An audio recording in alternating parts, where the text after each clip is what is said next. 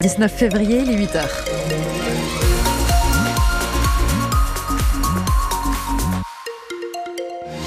Un lundi sous la pluie, c'est ce qui nous attend aujourd'hui. Vous voyez, j'ai même pas chanté faux, donc ça, sera pas ma faute si jamais les pluies reviennent. En tout cas, le soleil peut-être peut percer cet après-midi avec quelques éclaircies euh, qui sont annoncées par Météo France et des températures attendues sur l'agglomération toulousaine entre 13 et 14 degrés. Justement, soyez vigilants si vous êtes dans un secteur où les routes euh, sont mouillées. Pour votre trafic, ça commence hein, euh, à se densifier autour de Toulouse, comme au nord, par exemple, sur le périphérique extérieur, lorsque vous venez de l'Union et que vous allez à destination de la 62 ou de Sesquière.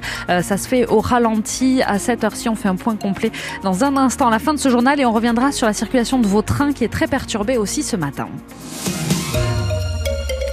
Les informations, c'est avec vous, Sandrine Morin. Bonjour. Bonjour, alors bonjour tout le monde. À une semaine du Salon de l'agriculture, une mission très périlleuse pour le gouvernement. Oui, le but, euh, éviter de nouveaux blocages des agriculteurs. Les préfets ont été chargés par Gabriel Attal de recevoir les exploitants ce week-end pour discuter des mesures d'urgence, car il y a eu des actions un peu partout depuis vendredi autour de Toulouse. Actions notamment dans le Tarn, à Gaillac, avec une manifestation.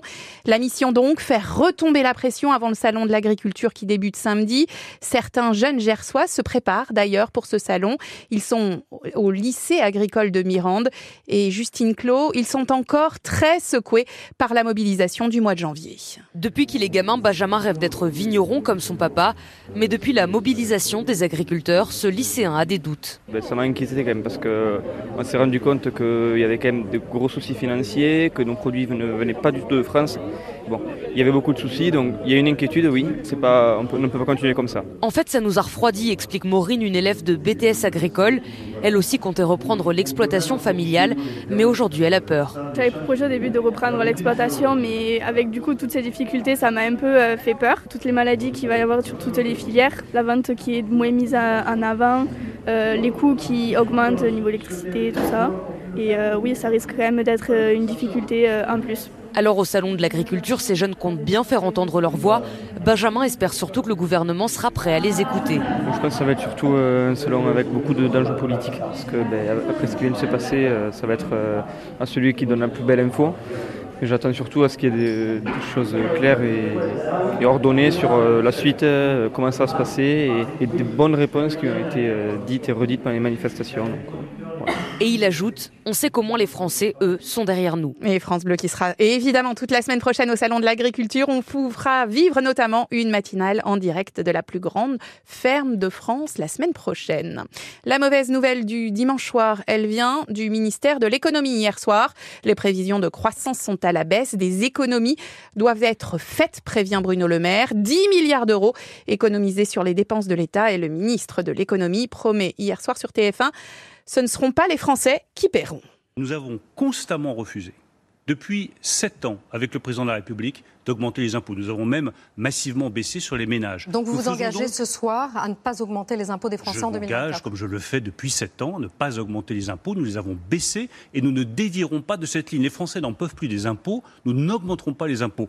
10 milliards donc d'économies à faire. Vous étiez très nombreux à nous appeler ce matin pour parler de la Tour Occitanie. Philippe Journeau, président fondateur de la compagnie de Falsbourg, est revenu sur ce projet qui avance. C'était le promoteur donc, un projet dont il ne connaît toujours pas la date du début des travaux, mais dont la facture s'est évidemment alourdie.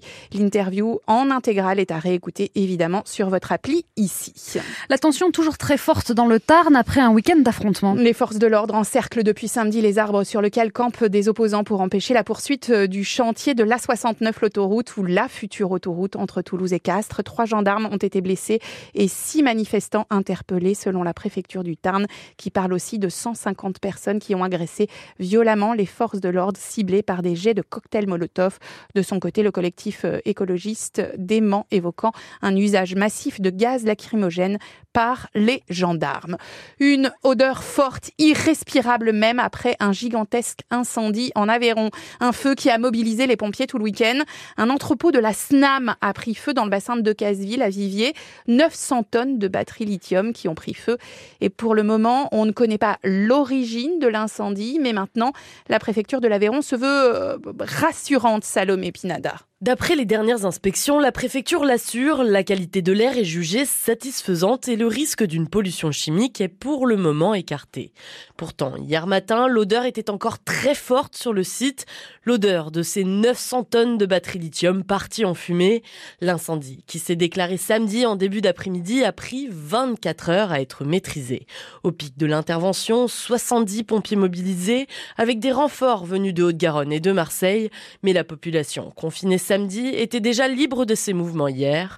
Quant aux 170 employés de la SNAM, eux devraient pouvoir retourner au travail. En tout cas, c'est ce qu'assure le directeur marketing Frédéric Salin. Pas de chômage technique qui s'impose d'après lui car l'outil de production se trouve sur un autre site.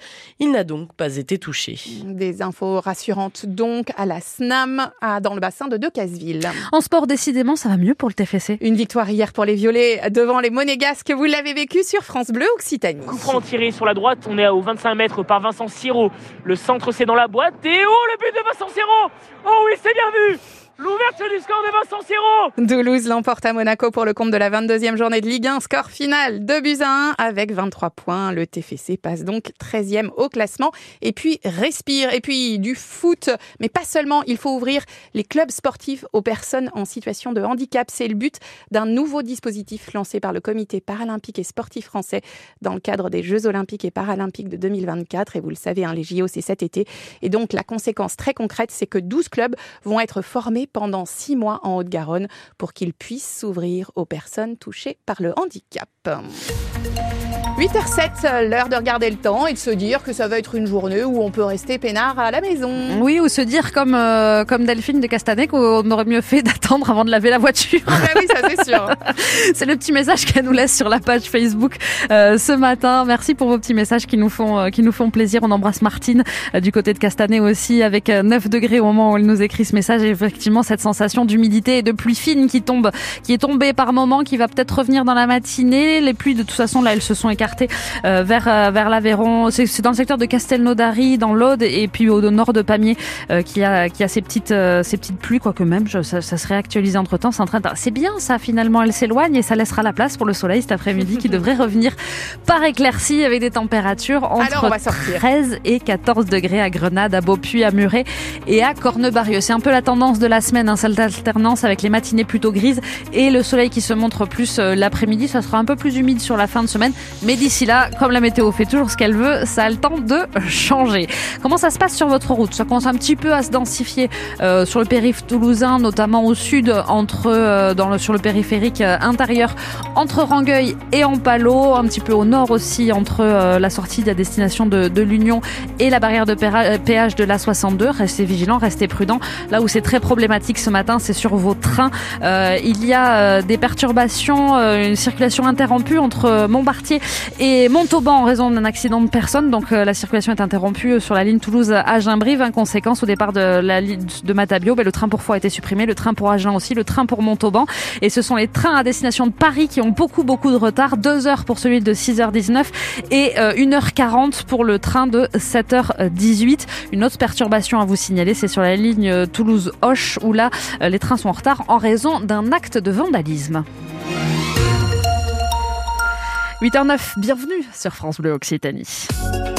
Le 6-9 France Bleu Occitanie. Laure Basterex. Dans un instant, on va vous proposer de jouer ensemble pour vous permettre de remporter aussi vos places pour aller voir Tex à l'auditorium municipal de Balma. C'est samedi 2 mars pour son spectacle Tex résiste. Et d'ailleurs, c'est Sylvain Leca qui va vous en parler aussi dans un instant. Par ici, les sorties avec aussi le nouveau spectacle de Caroline Estremo. Oui, je pense qu'on avait besoin de ça dans la voiture. On va pouvoir monter le son. Voici Gala, Free From Desire. Bienvenue sur France Bleu Occitanie. Bon lundi. My lover's got no money, he's got his strong beliefs. My lover's got no power, he's got his strong beliefs. My lover's got no fame, he's got his strong beliefs. My lover's got no money, he's got his strong beliefs. One more and more. People just want more and more freedom and love. What he's looking for, want more and more. People just want more and more freedom and love. What he's looking for,